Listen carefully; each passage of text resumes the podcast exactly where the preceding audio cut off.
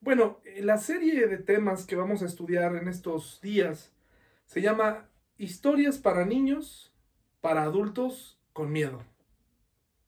Y esto lo vamos a hacer porque estamos viendo, estamos viviendo un momento muy complicado en el mundo. Estamos viviendo una situación muy, muy complicada, mis hermanos. Y entiendo que tenga miedo. Eh, no sabemos qué va a pasar. En las noticias solamente se oye de recesión, problemas económicos, y todo eso se resume a qué voy a hacer yo, qué va a pasar con mis deudas, qué va a pasar con mis compromisos adquiridos, qué va a pasar con mi empleo, qué va a pasar con, con mi vida, con mis planes, qué es lo que va a pasar. Entonces estuve pensando eh, le da uno vueltas a lo que hay que enseñar, le da uno vueltas a los temas, pensando en qué les voy a decir este domingo, este miércoles. Y me parece que hay que regresar a lo básico. Me parece que hay que regresar a donde muchos de nosotros comenzamos.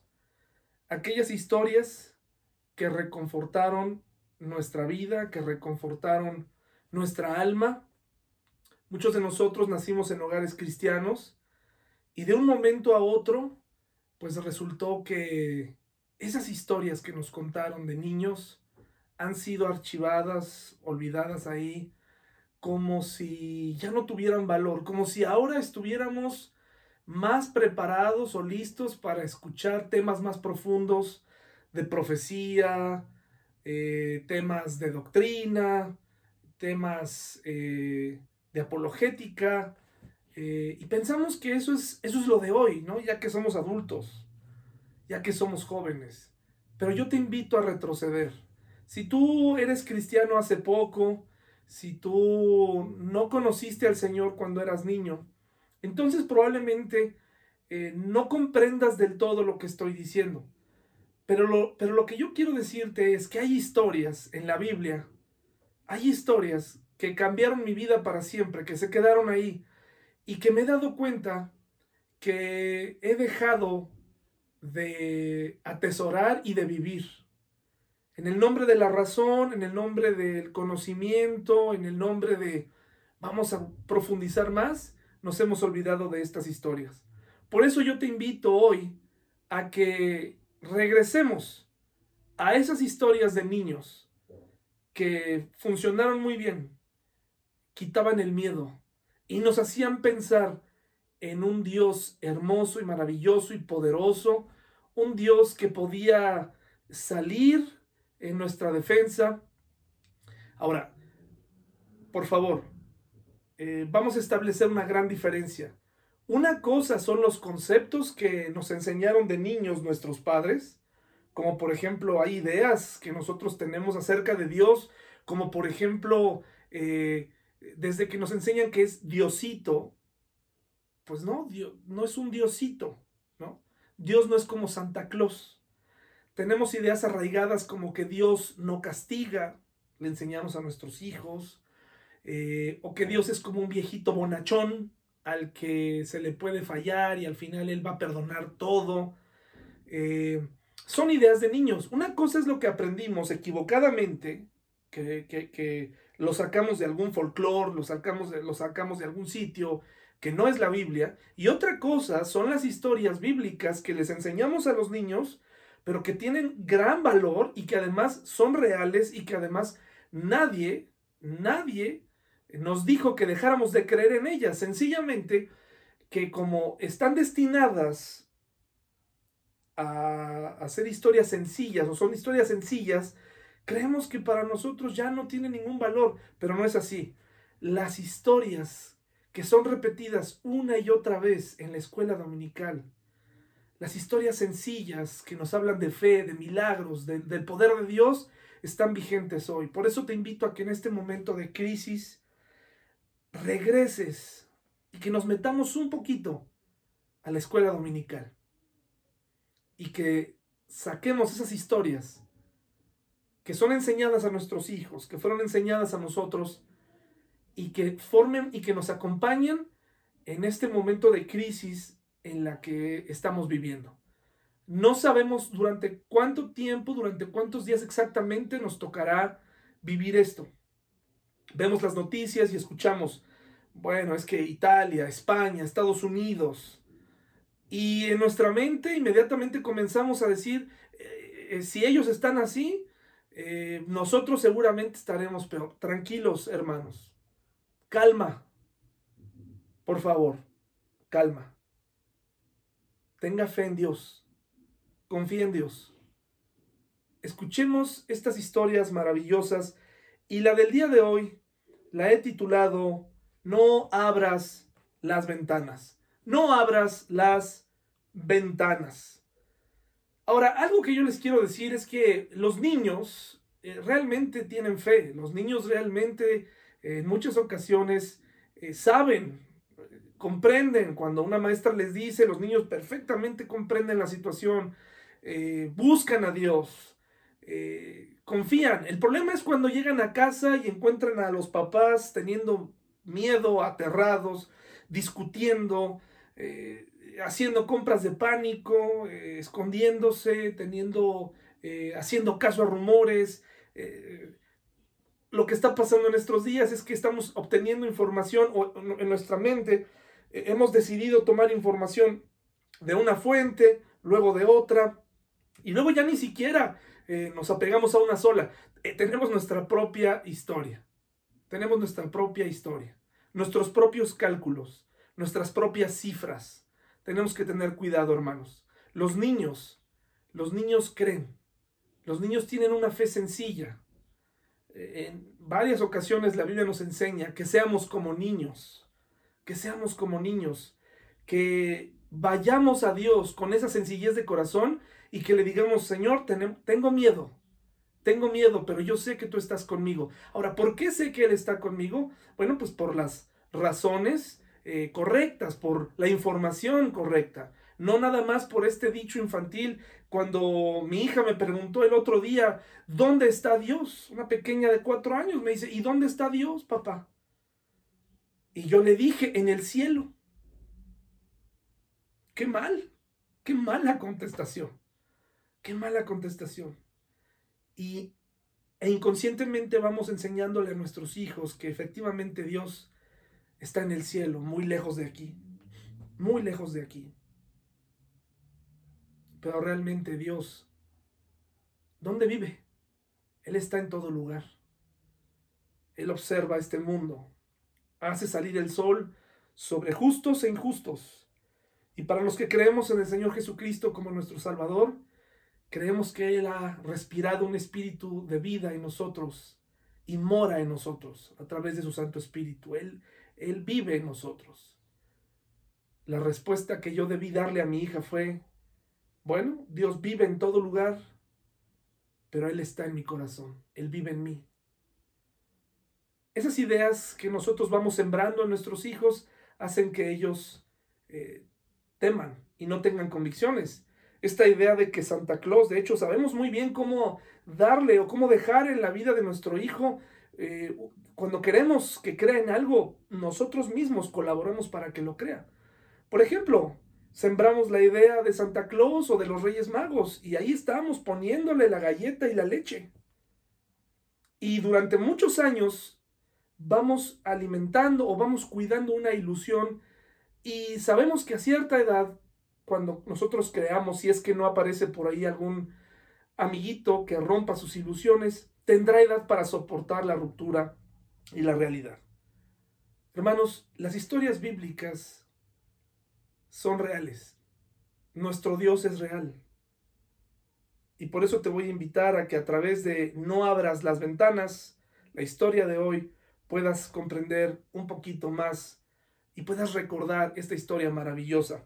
Ahora, hablemos un poco de las crisis, hermanos. ¿Les parece bien? Hablemos un poco de las crisis. Las crisis nos muestran realmente qué es lo que pensamos. Las crisis nos muestran qué es exactamente lo que está en nuestra mente. Sale a la luz lo que está en nuestra mente. Porque cuando no hay crisis, podemos estar y hacer y decir y pensar en muchas cosas. Pero a la hora de la hora será lo bueno, hermanos. Las crisis nos muestran qué es lo que pensamos. Nos muestran las prioridades. ¿Sí? Nos muestran lo que creemos realmente. Y lo que creemos realmente se va a manifestar en acciones. Es decir, si tú crees, si tú crees que este es el fin del mundo, entonces vas a reaccionar de esa manera. Vas a empezar a prepararte, vas a empezar a hacer compras de pánico, vas a empezar a fomentar un pensamiento en contra de las autoridades, vas a empezar a generar y a ser parte de un caos. Dicho sea esto de paso, hermanos, nosotros como cristianos tenemos la obligación, el mandamiento de obedecer a las autoridades. Eh, entonces, cuando estamos, yo he escuchado últimamente a muchos creyentes despedazar al gobierno. Y yo te quiero invitar a que recuerdes, si eres cristiano, independientemente de que te caiga bien o no, que te fijes muy bien en lo que vas a opinar. Porque nosotros como cristianos debemos tener precaución. A menos que nuestra autoridad nos impida reunirnos, entonces tendremos que observar y acatar. Es un tiempo en donde tenemos que orar por nuestras autoridades. Si detestas al pastor, a la autoridad en turno, si detestas al presidente, ora por él. Ora por él. Si, si no lo soportas, ora por él. Y pídele a Dios que haga algo con él. Ora por tu país. Pero no ayuda mucho, no ayuda en nada. Si tú crees que eso colabora con destruir, acabar, no ayuda en nada. Ora por tu país y ora por tu presidente.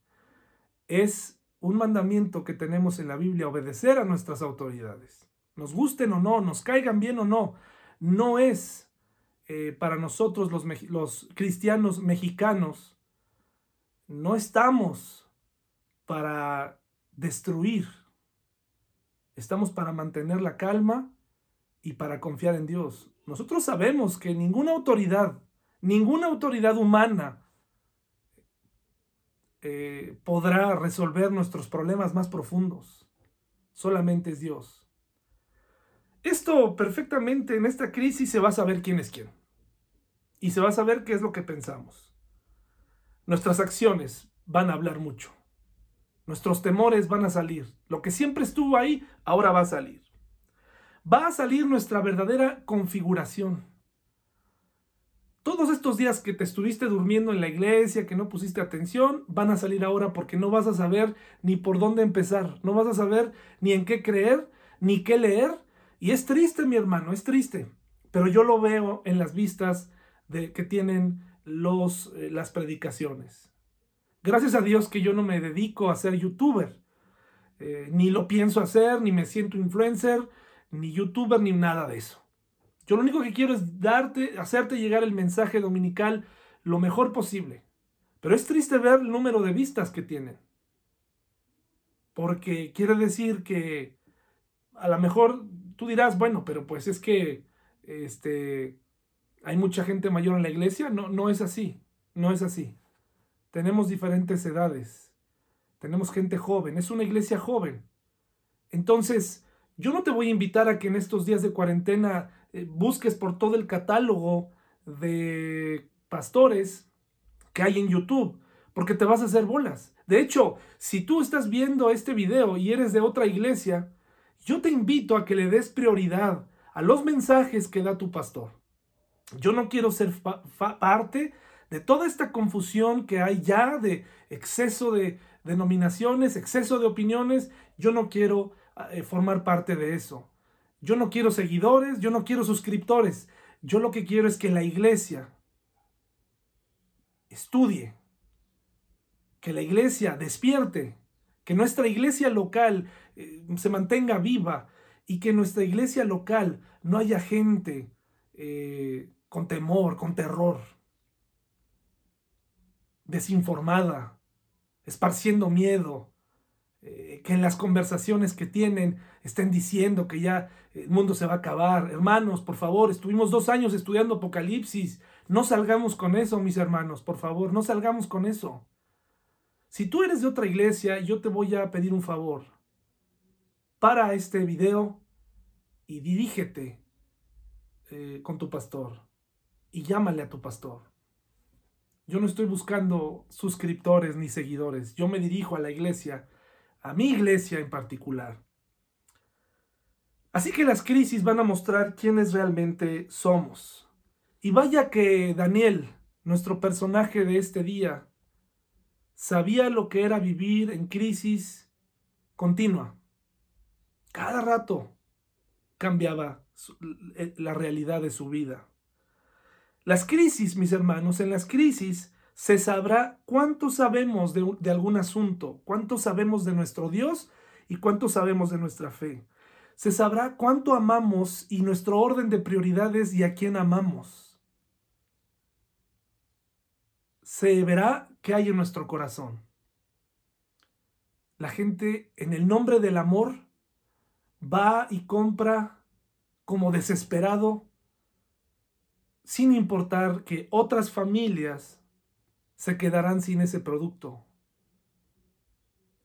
El gel, antibacterial, eh, el gel antibacterial, mis hermanos, es la primera defensa, línea de defensa. ¿Y qué creen que hicieron ya muchos? Compraron todo el gel que había.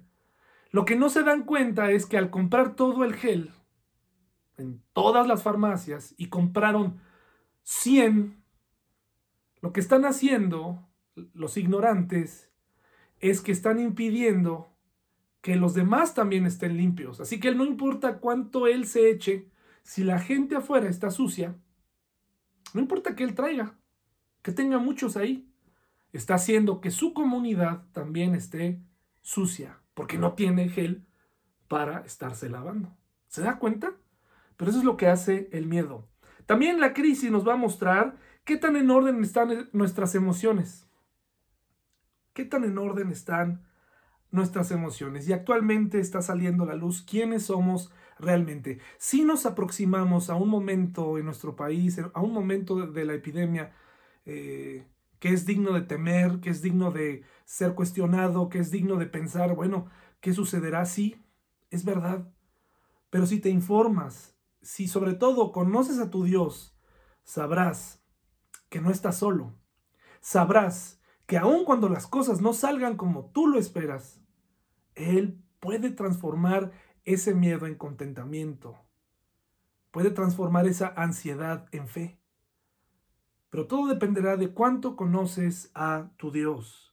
En estos momentos salen los expertos en todo, los paranoicos, los egoístas, los héroes, los que dicen que este virus no existe, ¿no? Los necios, Muchas veces dicen, no sirve el tapabocas, ah, pues te lo pones. No sirven los guantes, ah, pues yo me los pongo. Salen los realistas, quienes siempre pintarán un escenario peor del que ya vivimos. Los que cuentan información que nadie más tiene, ¿te los has encontrado? Es que yo tengo un amigo que trabaja en el hospital tal y me dijo esto y aquello y empieza el temor. Pero vayamos a la historia a la historia bíblica, mis hermanos, y para esto les invito a ir al libro de Daniel, eh, capítulo 6, versículo del 1 al 28. Daniel 6, del 1 al 28. Hermanos, una de las cosas que da, causa más miedo en estos días es el cambio en nuestra realidad. El problema no es estar en casa, sino qué va a pasar después. ¿Qué va a suceder después con la economía? Podré salir nuevamente y encontrar toda la variedad de productos. Eh, ¿Qué pasará con el orden social? A mucha gente le aterra encontrarse supermercados vacíos, eh, calles vacías, eh, y a veces ni siquiera nos aterra la muerte en sí misma, sino ¿qué va a pasar conmigo? Es un deseo egoísta.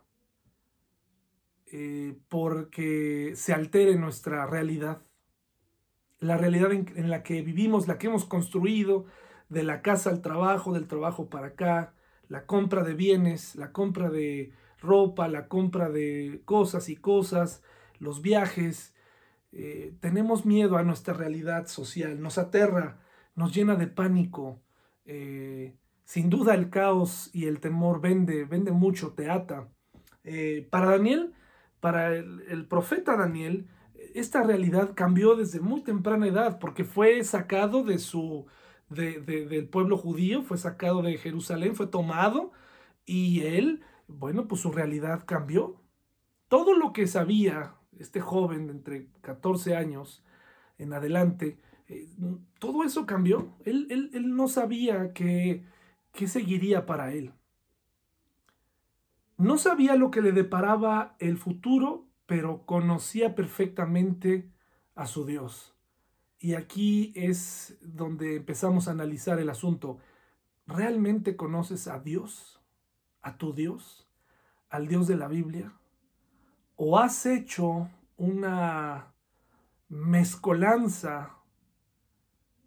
Tienes tus propios conceptos de Dios y por eso cuando pasan estas cosas, nada de eso encaja. ¿Conoces a Dios? ¿Conoces a tu Dios realmente? Bueno, pues la realidad de Daniel cambiaba continuamente. Dice así, mis hermanos, en esta es una ocasión donde tal parece que la vida de Daniel ya se había eh, controlado un poco, ya había encontrado esa estabilidad, ¿no? Que tanto buscamos. Ya parece ser que ya la había encontrado, ese orden social, y de pronto otra vez todo empezó a complicarse. Dice así Daniel 6, Darío, el Medo, decidió dividir el reino en 120 provincias y nombró a un alto funcionario para gobernar cada provincia. Eh, estoy leyendo desde la nueva traducción viviente, es muchísimo más fácil de estudiar, de comprender, sobre todo a través de este medio.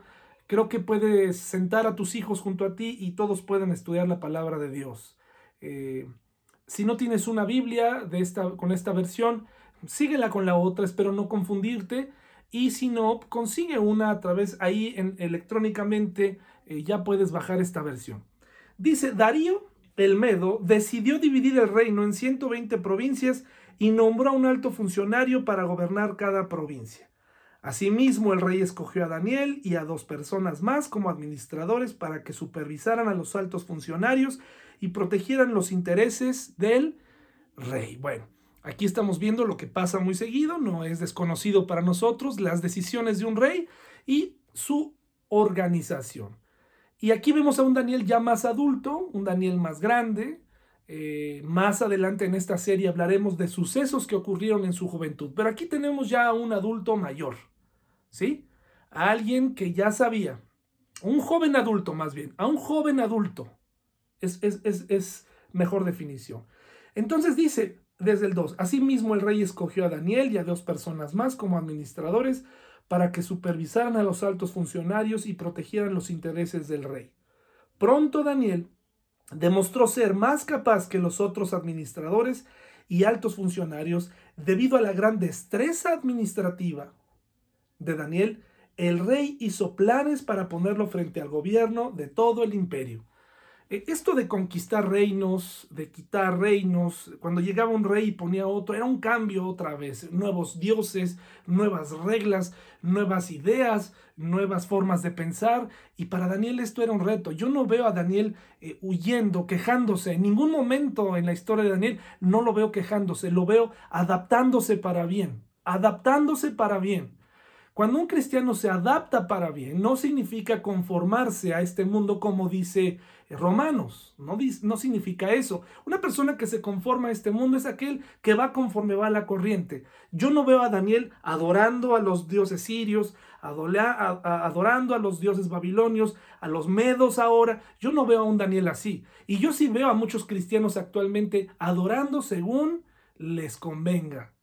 Se adora el dinero, se adora al poder, se adora a, una persona, se adora al placer. Yo no veo a Daniel así. Yo lo veo que se ha adaptado porque con el conocimiento que él tiene de Dios, él sabe que estos reyes lo necesitan a él más que él a ellos. Y veo una misión en su mente y es ser luz, siempre ser luz y siempre estar dispuesto. Yo no veo a Daniel hablando mal de los gobernantes, yo no veo a Daniel quejándose de los gobernantes y diciendo del que pasó, oye, no es que el otro hizo esto y aquello, no, yo veo a Daniel brillando y lo veo aquí que es capaz, que ha salido adelante, veo a un Daniel que ha que sobresale. ¿Tú sobresales como creyente? Dirás, es que yo no tengo capacidades administrativas. Entonces, ¿por qué sobresales? ¿Cómo te conocen en tu trabajo? ¿Cómo te conocen en tu círculo? ¿Cómo te conocen a ti, joven? ¿Cómo te conocen? ¿Tomas en serio tu fe en estos días? ¿O estás aterrado también? Cuando te preguntan si hay esperanza, cuando te preguntan como a mí me han preguntado, ¿qué dice la Biblia acerca de esto? ¿Qué les dices? Sí, no, esto ya se va a acabar. Porque ahorita salen los cristianos apocalípticos, que nunca hablaron del amor de Dios, pero ahorita sí que recuerdan una que otra cita donde se habla del apocalipsis. Habla del amor, habla del amor y de la esperanza que todavía tenemos en Cristo. Dile a la gente que todavía el teléfono está, está disponible y que pueden acercarse a Dios, porque podemos, todavía podemos hallar a Dios. Bueno, pues Daniel sobresalía. ¿Sí? Daniel demostró tener capacidades, no nada más eh, de conocimiento bíblico o de conocimiento de la ley, no nada más de conocimiento este, eh, de cosas espirituales o que era un buen consejero, sino que hacía bien su trabajo. Eso es muy importante. El cristiano tiene que hacer bien su trabajo. Muchos cristianos pasamos por alto esto. Somos impuntuales, somos informales, eh, defraudamos, etcétera. Mucho cuidado con esto, porque nosotros representamos a Dios, somos embajadores. Y dice aquí que este rey lo puso por encima de todo, como gobernador, ¿no? Fíjate, lo puso al frente de todo el gobierno en el imperio. Qué interesante, cómo nos hacen falta cristianos en momento de crisis en lo más alto. Ojalá que tú como jefe, eh, en este momento de crisis, tengas la capacidad de comprender y ser sensible a las necesidades de tus empleados. Es difícil, es complicado, es doloroso darte cuenta cuando ya no puedes continuar pagándole a alguien. Pero eso no quiere decir que lo dejarás ahí. Yo sí les puedo decir, a través de este video, a, por lo menos a alguien que trabaja conmigo, que ha sido un buen trabajador, que trabaja conmigo y mi esposa, no está solo. No está solo. Gracias por tu trabajo. Gracias por lo que has hecho por nosotros. Gracias por ayudarnos en tiempos complicados. Por el momento hemos tenido que descansarte, pero no estás solo. No estás solo, mi amigo y hermano. Mi amigo y hermano Quique, no estás solo. Buscaremos la manera. Y en cuanto a los demás, tendremos que ayudar, mis hermanos. Tendremos que ayudar. Si tú todavía puedes pagarle a la persona de la limpieza, no tengas pánico, síguele pagando para que, para que haga trabajos, porque mucha gente no puede quedarse en su casa sin trabajar. Hay que ayudar, hermanos. Dice así, mis hermanos, fíjense. Entonces, los demás administradores y altos funcionarios comenzaron a buscar alguna falta en la manera en que Daniel conducía los asuntos de gobierno, pero no encontraron nada que pudieran criticar o condenar. ¿Por qué?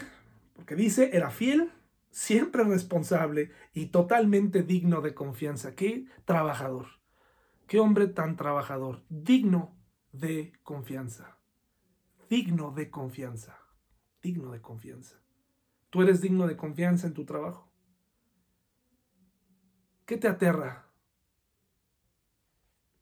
en estos días? Perder tu empleo, perder tus ingresos. ¿Qué te aterra? ¿Qué es lo que te aterra? Ahora, si ellos tuvieran que decidir, porque todos tenemos que comprender cómo está la situación, si ellos tuvieran que decidir despedirte y uno de los requisitos fuera que sea digno de confianza, ¿lo cumplirías o no? Hay empresas que aunque lo quieran hacer, no lo pueden hacer. Pero si la empresa hiciera una lista de este caballero entre este y este, ¿con quién me quedo? Ojalá que la gente, ojalá que tu empleador pudiera decir, me quedo con el cristiano porque es digno de confianza. Cuando tú haces bien tu trabajo, aunque hay injusticias en la vida, en este mundo caído hay injusticias, pero la mayoría de las veces Dios observa, cuando tú haces bien tu trabajo, no hay por qué tener miedo de perder el empleo. Y dice aquí, finalmente llegaron a la siguiente conclusión. Nuestra única posibilidad de encontrar algún motivo para acusar a Daniel será en relación con las normas de su religión. Así lo llama el mundo.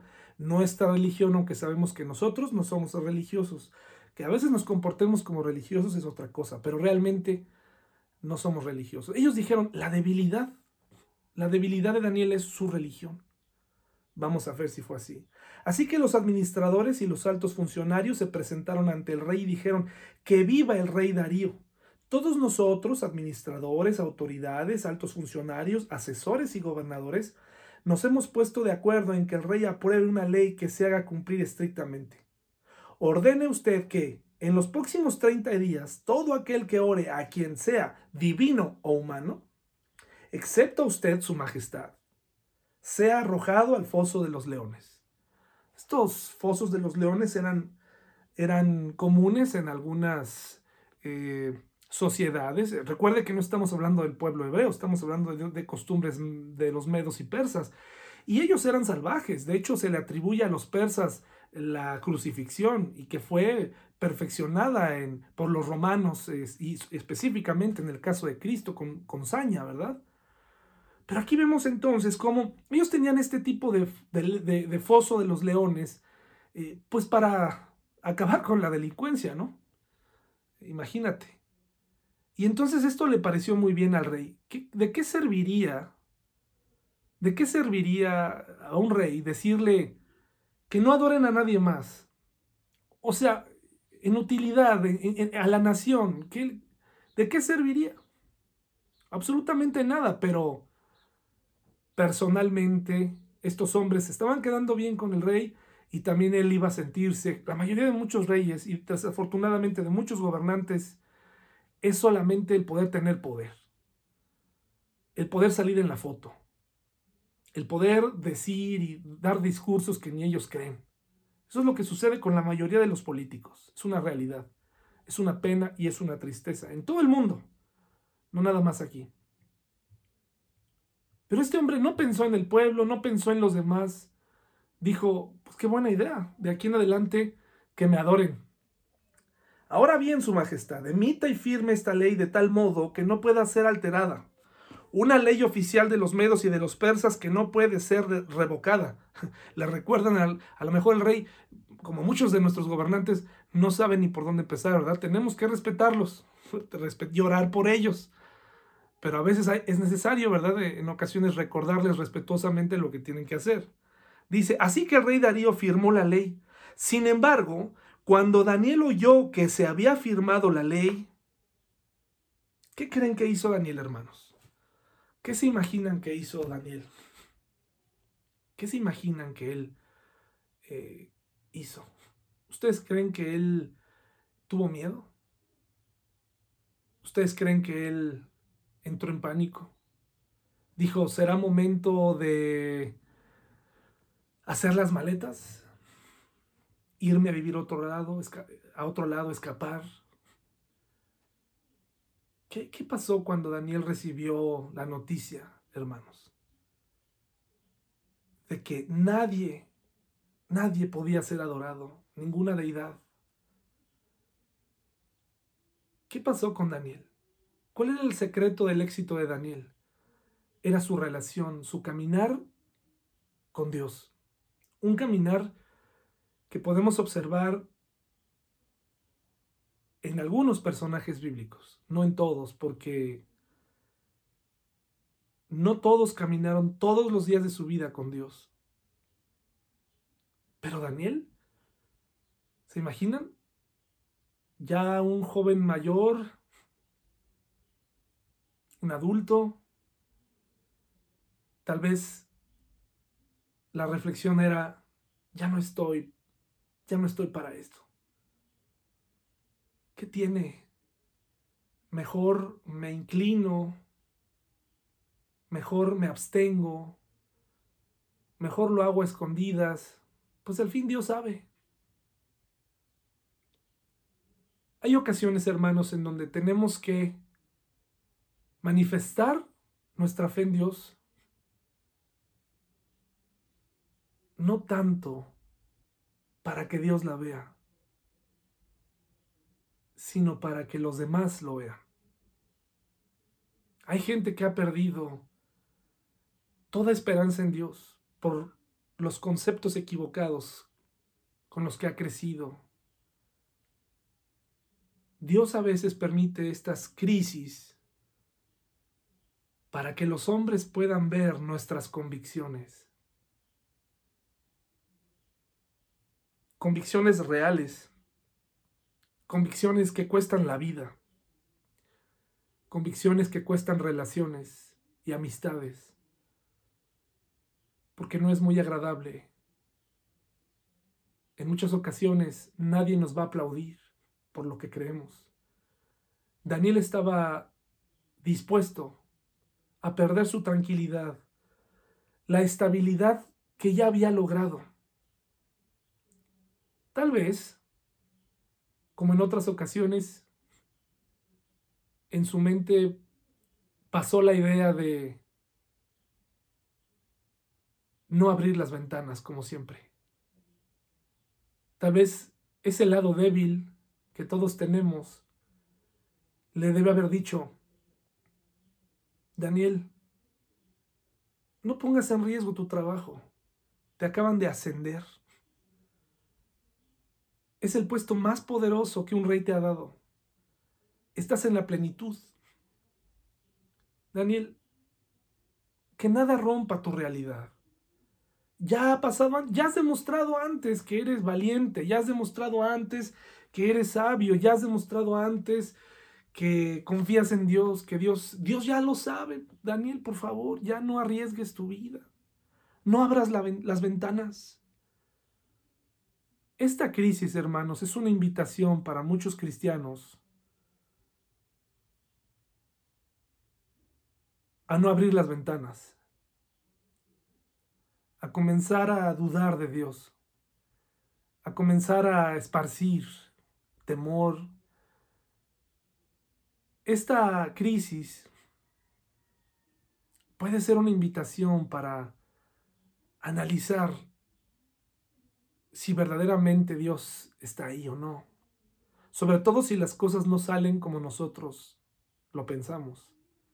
Es una invitación para decir, valdrá la pena ser cristiano, valdrá la pena abrir mis ventanas y decirle a la gente, confía en Dios, Sabes, ahorita mucha gente comenzará, muchos cristianos comenzarán a enviar versículos, comenzarán a hablar de cosas que hace un mes no hablaban. Comenzarán a decir, eh, hay gente que acumuló meses sin ir a la iglesia, meses sin, sin alabar a Dios, sin congregarse. Y en esta crisis no saben qué decir. Es más, probablemente piensan que a ellos, por no ir a la iglesia, se les va a recrudecer más el problema. No es así, Dios no es así. Dios no es como tú ni como yo. Dios es fiel. Y tu hermano, que no nos visitaste en la iglesia por las razones que hayan sido desde hace mucho, desde hace tanto, es momento de abrir las ventanas, al menos para pedirle a Dios que despierte en ti un anhelo, ¿Qué tal si fue la última vez que nos congregamos? ¿Cuándo fue la última vez que fuiste? ¿Qué tal, qué tal si, es si fue la última vez? ¿Qué tal si después de esto verdaderamente todo se acaba? Ya no tuviste el gozo de congregarte, ver a tus hermanos, de alabar a Dios. Ahorita todo mundo, mucha gente no sabe qué porción de la Biblia, qué versículo es el adecuado. Hay otros que están recordando que fueron cristianos. Hace un mes no estaban en la iglesia, pero recordaron ese bonito versículo que hay que mandar entre sus redes y conocidos después del meme grosero, después del meme eh, vulgar. Eh, hay que mandar el versículo esperanzador. Después de haberse acabado al gobierno, después de haberse acabado, después de decir todo eso, hay que mandar el versículo, hermano. Daniel no era así. Daniel, su realidad empezó a caer en crisis porque toda la nación tenía que obedecer. Y seguramente si Daniel tuvo algún dilema, inmediatamente se disipó y dijo, esta crisis se resuelve como las otras crisis, cerca de Dios. Y Daniel solamente hizo lo que hacía siempre, orar. Dice el versículo 10, sin embargo, cuando Daniel oyó que se había firmado la ley, fue a su casa y se arrodilló como de costumbre. Probablemente nosotros hace un mes no teníamos la costumbre de arrodillarnos. Teníamos la costumbre de vivir, de hacer nuestra vida como se nos diera la gana. Pero Daniel es un ejemplo de de hábitos. Y dice, no de religión, de relación con Dios, que es lo que muchos de nosotros tristemente no tenemos, una relación con Dios. Dice, se arrodilló como de costumbre en la habitación de la planta alta. Daniel, pero ¿por qué? No abras las ventanas. Con las ventanas abiertas que se orientaban hacia Jerusalén. Oraba tres veces al día, tal como siempre lo había hecho, dando gracias a Dios. Qué triste me hace sentir esto, hermano, me hace sentir triste, me toca profundamente. Un hombre que ora tres veces al día, seguramente más de dos minutos, más de un minuto, con las puertas abiertas hacia Jerusalén, pidiendo por los gobernantes, pidiendo por salud, pidiendo porque recibieran al Mesías, pidiendo por tantas cosas, pidiendo por ser fuerte ante la crisis, ante la prueba. Es algo que yo no hice los meses pasados, hermanos. Desafortunadamente en las crisis que han llegado a mi vida, me arrodillé en el momento de la crisis, pero no tenía ese hábito antes. Es una vergüenza. Es una vergüenza para mí. Es un fracaso darme cuenta que es tan desconocido para mí, es tan extraño arrodillarme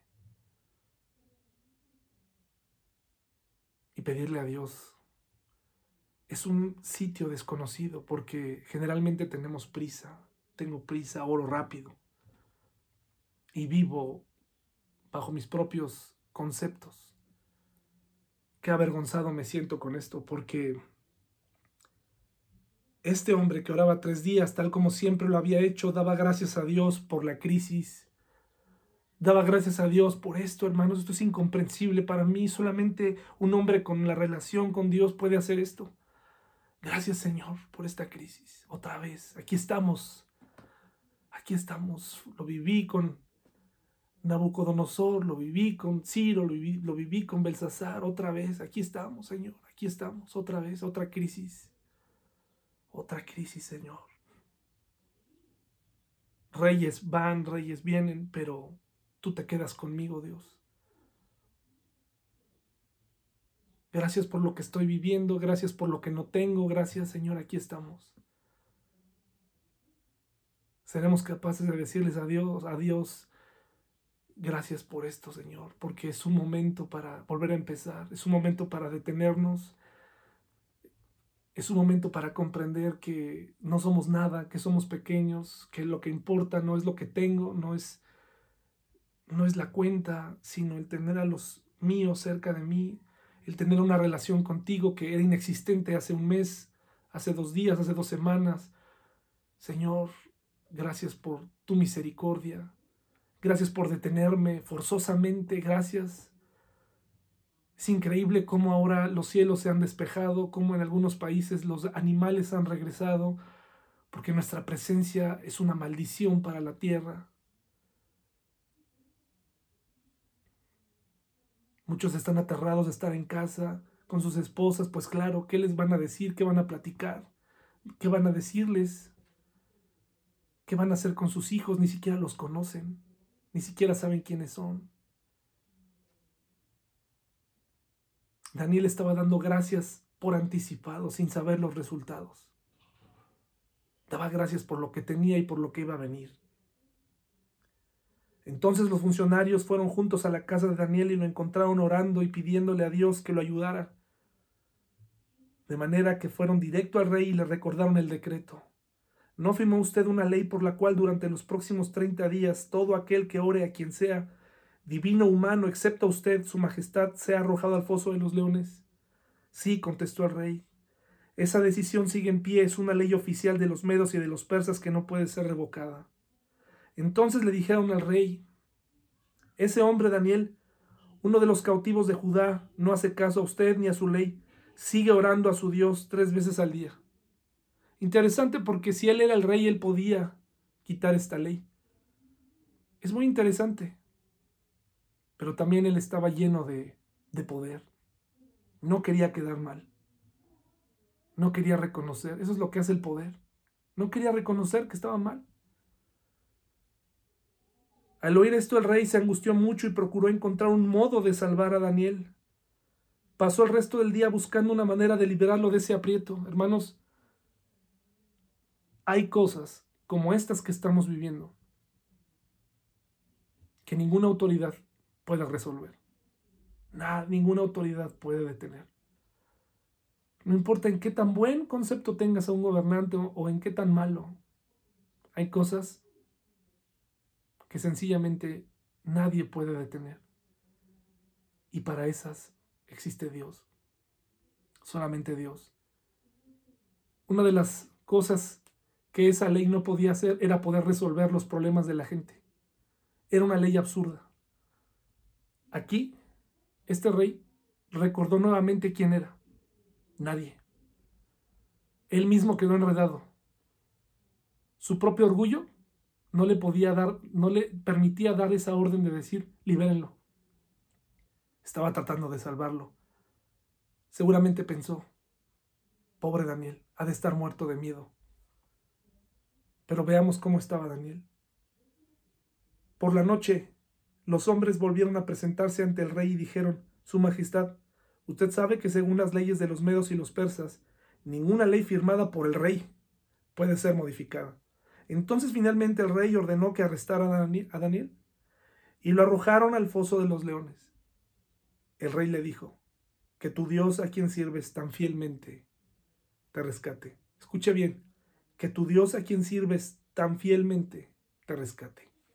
Tu Dios todavía no era el Dios de este rey, pero era el Dios de Daniel. ¿Tu Dios puede salvarte del coronavirus y de cualquier otro virus? ¿Tu Dios puede hacerlo? ¿Estás seguro? ¿Cómo podría salvarte tu Dios y mi Dios? Número uno, que te contagies o no. Y si te contagias, que sobrevivas. ¿Eso es todo? No.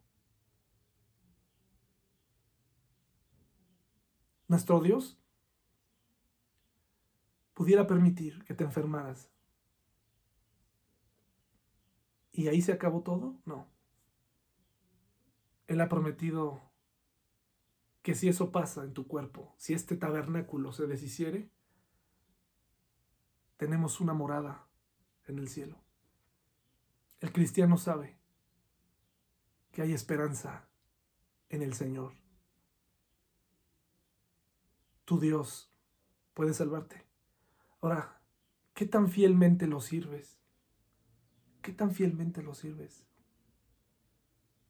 Probablemente a eso se deba que no creas que realmente Él pudiera entrar en acción porque probablemente si lo midiéramos en términos humanos pensaríamos, es que no he sido muy fiel, muy fiel con él.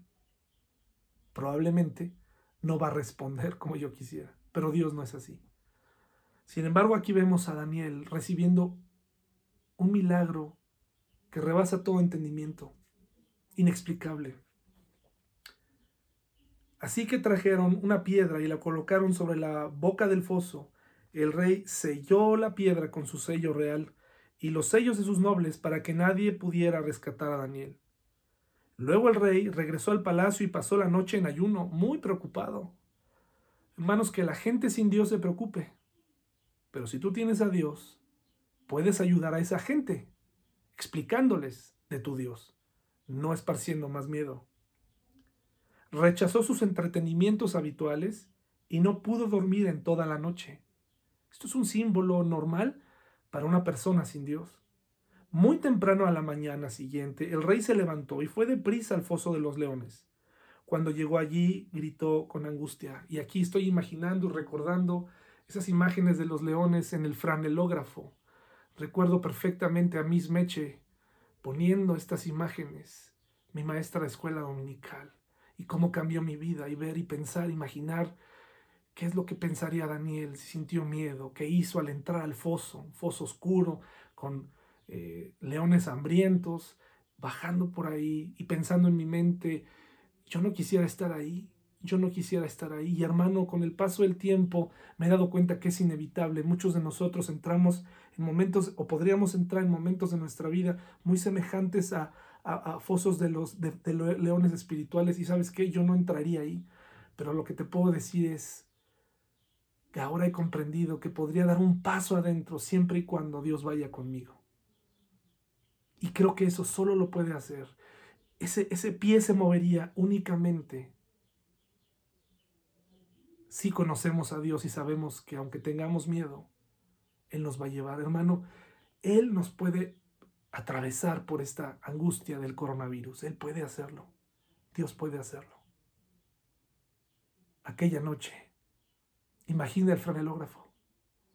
Imagina esos papeles ahí en una superficie verde. Imaginar, pensar. Yo estaba atento a la maestra. Y de pronto el desenlace. Daniel fue librado. Daniel fue librado.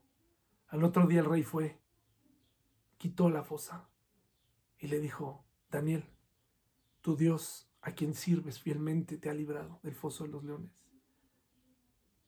Lo hizo varias veces hasta que escuchó una voz de adentro que dijo, Rey, no se preocupe, no tema. Mi Dios me ha librado y ha cerrado la boca de estos leones. Y aquí estoy para contarlo. Que viva el rey. Mi Dios envió a su ángel para cerrarles la boca a los leones, a fin de que no me hicieran daño, porque fui declarado inocente ante Dios, y no he hecho nada malo en contra de usted, su majestad. No hay nada por encima de Dios, ninguna autoridad, nada, ninguna enfermedad, nada. ¿Qué cosa dice Romanos que nos puede separar del amor de Dios? ¿Qué cosa? Nada. Pero en estos tiempos pareciera debatible. Pero hoy te quiero recordar, nada nos puede separar de su amor. Ah, ni siquiera la muerte, ¿eh? Ni siquiera la muerte. Así que conoce a tu Dios. Dice, entonces el rey dio órdenes de que arrestaran a los hombres que maliciosamente habían acusado a Daniel y los hizo echar al foso de los leones junto con sus esposas y con sus hijos. Los leones saltaron sobre ellos y los despedazaron aún antes de que llegaran al piso del foso. Después el rey Darío envió el siguiente mensaje a la gente de toda raza, nación y lengua en el mundo entero. Paz y prosperidad a todos ustedes. Ordeno que en mi reino toda persona tiemble con temor delante del Dios de Daniel. Pues Él es el Dios viviente y permanecerá para siempre. Su reino jamás será destruido y su dominio nunca tendrá fin. Él rescata y salva a su pueblo. Realiza señales milagrosas y maravillas en los cielos y en la tierra. Él ha rescatado a Daniel del poder de los leones, así que Daniel prosperó durante el reinado de Darío y el reinado de Ciro, el persa. Hermanos, que esta historia para niños te recuerde que aplica para adultos. Que esta historia, que muchos, con, la, con la cual muchos crecimos, está vigente hoy. Y Dios puede librarte. Conoce a tu Dios. Camina con Él en estos días. Camina con Él. Haz el hábito de arrodillarte y pedirle a Dios dirección, conocimiento, gracia, para que en este tiempo la gente pueda ver quién es el Dios verdadero que mora en nosotros. Hermano, que tengas buena semana.